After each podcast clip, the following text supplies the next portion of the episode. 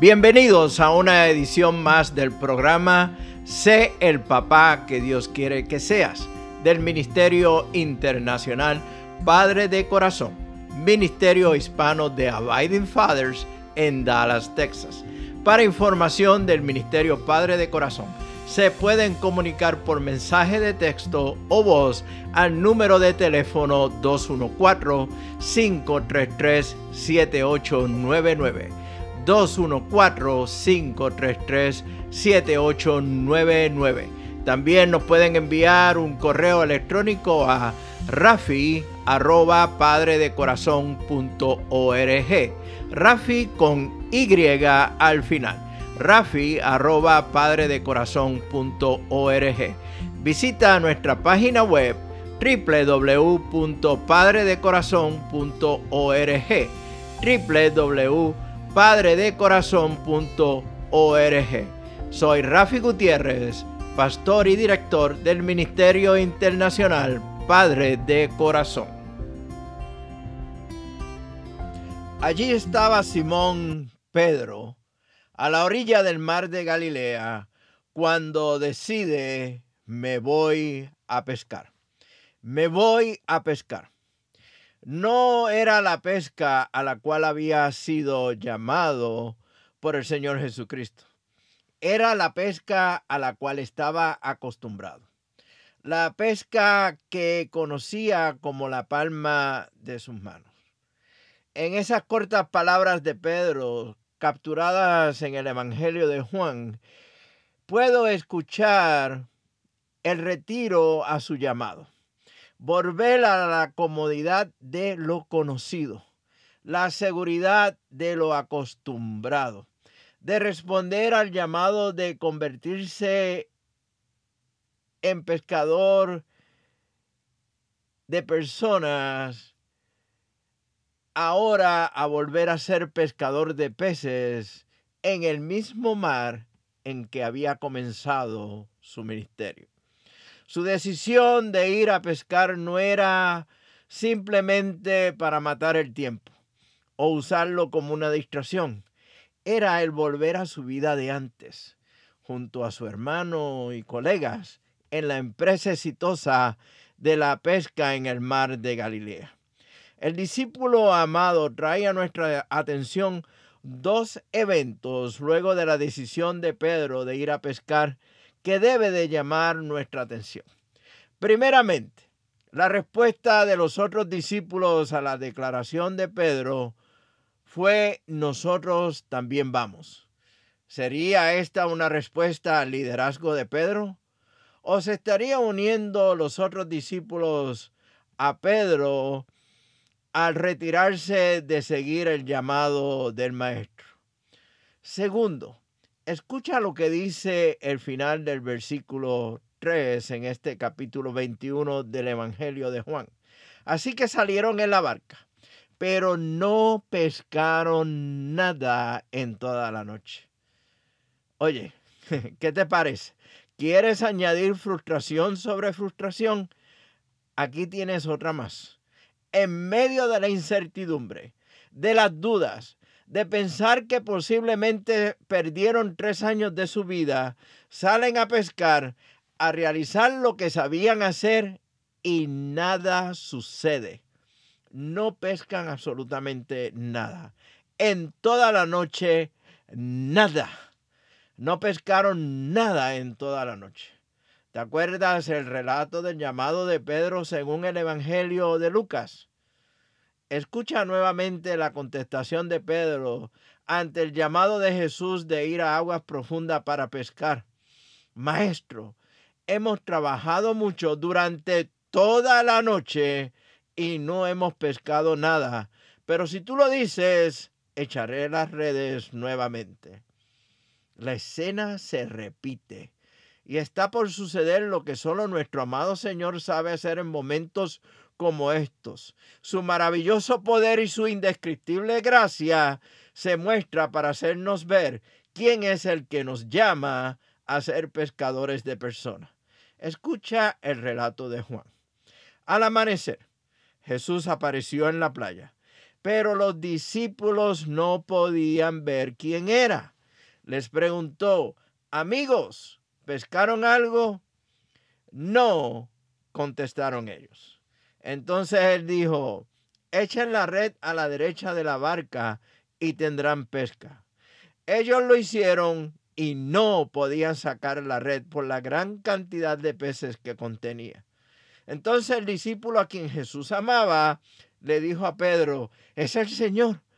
Cuando Simón Pedro oyó que era el Señor, se puso la túnica porque se la había quitado para trabajar, se tiró al agua y se dirigió hacia la orilla. Estoy leyendo del Evangelio de Juan, capítulo 21, los versículos del 4 al 7. El discípulo amado inmediatamente los deja saber que ya era de madrugada. Había sido una noche larga y frustrante. Nada de pesca. Me puedo imaginar cómo se sentirían estos expertos pescadores del mar de Galilea. ¿Tres años perdidos?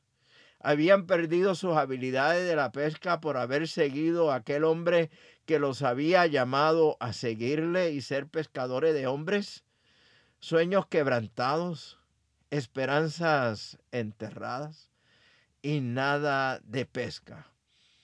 El amanecer anuncia la llegada de un nuevo día. En la orilla les espera el maestro, pero escucha cómo lo presenta Juan, quien estaba también en la barca. Pero los discípulos no podían ver quién era. No podían ver quién era. Tal vez al ser de madrugada pudo haberse dado una neblina que no permitía ver claramente a la distancia, a la distancia quién era aquel hombre a la orilla del lago. Tal vez aún no había tanta claridad para poder discernir la identidad de aquel hombre. Tal vez el cansancio y la frustración no les permitía reconocer a Jesús desde lejos. Jueves primero de marzo del 2018. Temprano en la mañana en una residencia en Santo Suárez, a la afuera de La Habana, Cuba. Mientras disfrutaba de un delicioso cafecito cubano, el Señor apareció en la orilla a través de su palabra y en específico en este pasaje de Juan 21. La neblina de frustraciones no me permitían ver claramente al Señor esperando por mí a la orilla. Los ruidos del cansancio no me permitían identificar la voz del Señor. Mis esfuerzos me habían llevado a trabajar hasta el cansancio, tirando la red en el lado erróneo de la barca. El Señor que estaba llamando mi atención. Luego de leer este capítulo 21 del Evangelio de Juan, se hacía cada vez más claro que Dios me estaba llamando para algo diferente, pero aún faltaba más. Y aún faltaba más y falta más en mi llamado a seguirle.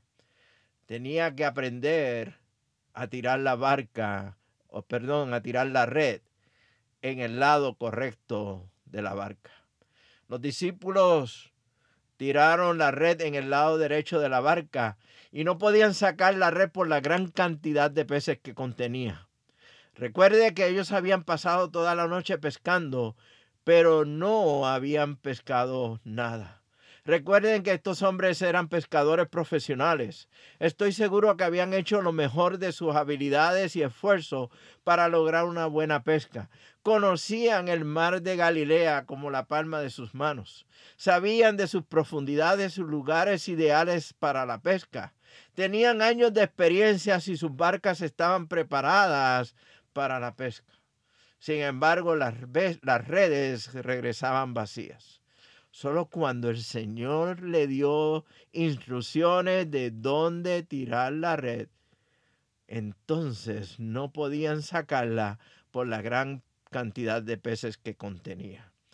Aquellos pescadores profesionales conocían bien las aguas del mar de Galilea, pero estaban por conocer al creador del mar de Galilea. Solo cuando nos rendimos por completo al Señor y obedecemos a su, a su voz, nuestro discipulado y llamado de ser pescadores de personas tendrá éxito. El éxito no depende de nuestras habilidades y conocimientos.